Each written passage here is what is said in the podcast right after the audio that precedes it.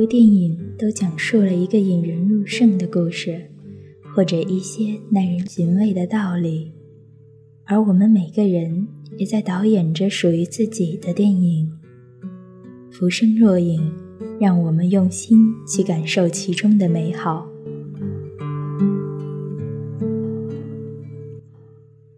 大家好，这里是爱晚 FM，我是主播叶子。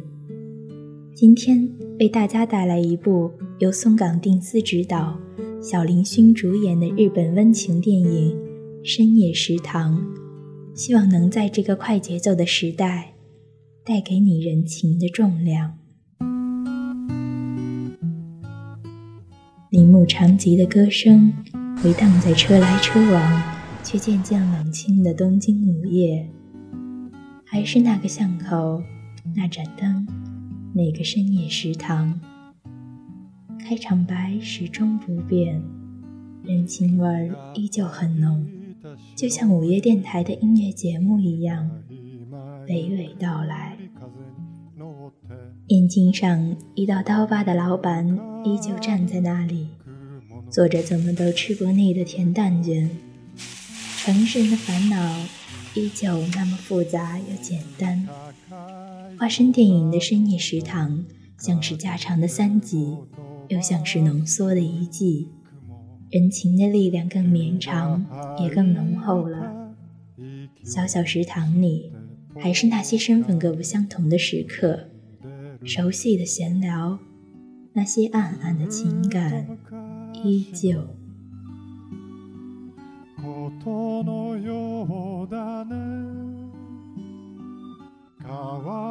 美丽的拜金女失去了金钱，觉得生活无望，用童年简单的意大利面慰藉内心时，遇到了单纯的生活 loser，于是沉浸爱情。当物质失而复得之后，又发现自己好像始终未曾改变，摔碎他心爱的模型。就像他逼着自己放弃金钱一样，有些事你注定要选择。世界上没有那么多两全其美。当两个人从深夜食堂离开时，没有对对方的不满，关上那道让他们结识的门，时刻的飞跃都在身后。有些情绪不需要每个人都理解，只要你我明白释然。哪怕挥别，哪怕不会记得，在当下也是满足无憾的。如同无人问津的言字樱花，在水中沉浮，美丽又如何？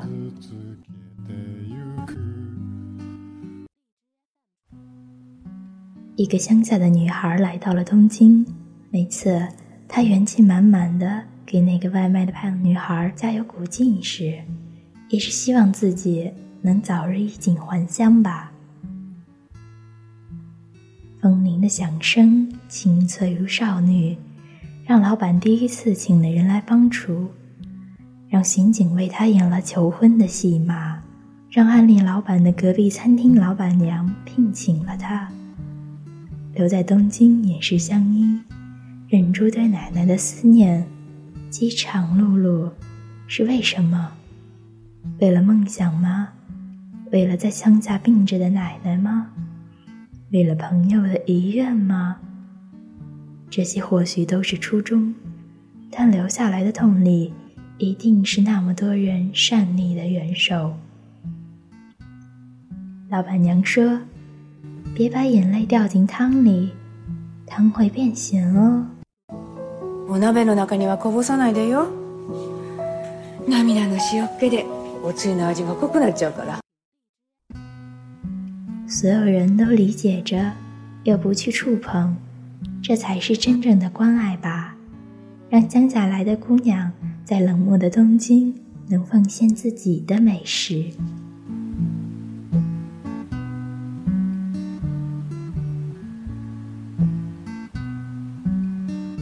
在故事中，一只无主的骨灰回到店里时。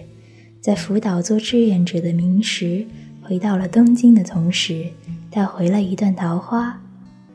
丧妻之痛后，被一碗普普通通的日式咖喱感动，相信着彩绳自然断掉的那天，就是新的幸福开始的那天。人生若只如初见，他是灾民，他是志愿者，他是无法从丧妻之痛自拔的人，他是做了小三却被甩想离开东京的人，那就没有后来从福岛到东京的相互纠缠。原来，他只是放不下妻子连骨灰都不留下的决绝离开。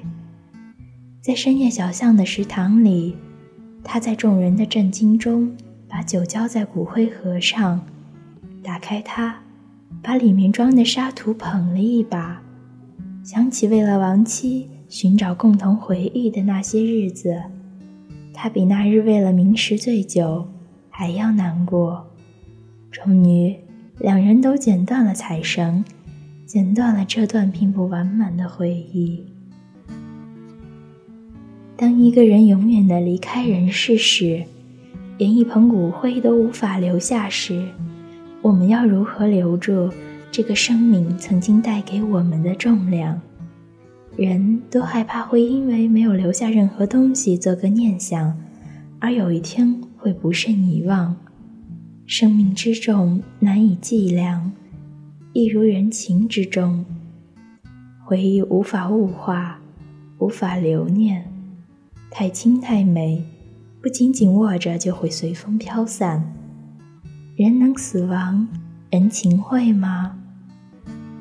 回忆太刻骨铭心，都可能会被淡忘。这一刻的真实，就只是片刻，或许下一秒。就了无痕迹。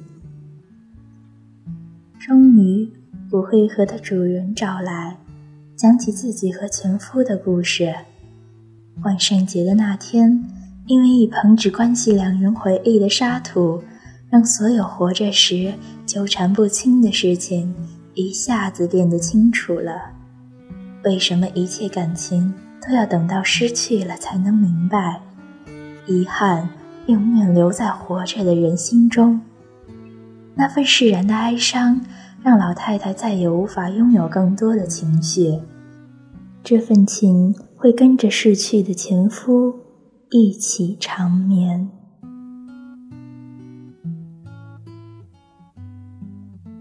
深夜食堂的故事本应随着骨灰盒的谜题解开而结束，可人世间没有所谓结束。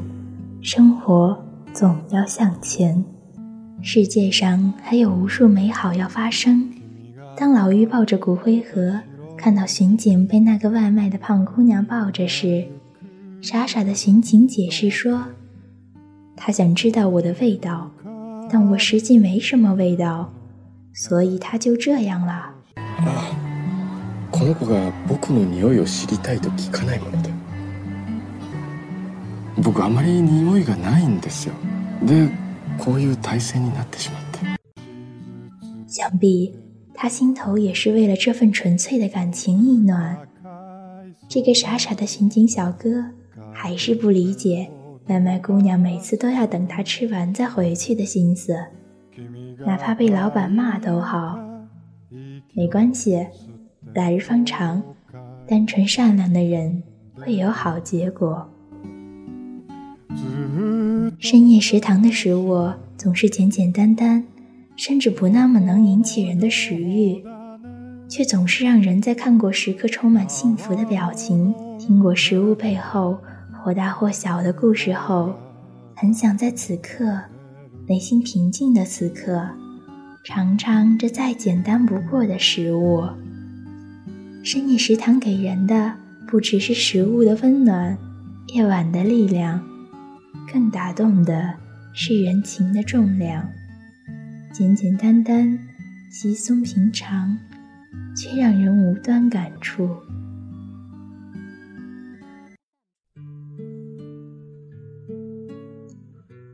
本期节目到此就要结束了，感谢本期编辑柯欣。如果你喜欢爱玩 FM，喜欢浮生若影。欢迎加入爱玩 FM 听友群，三三二五五零三零三。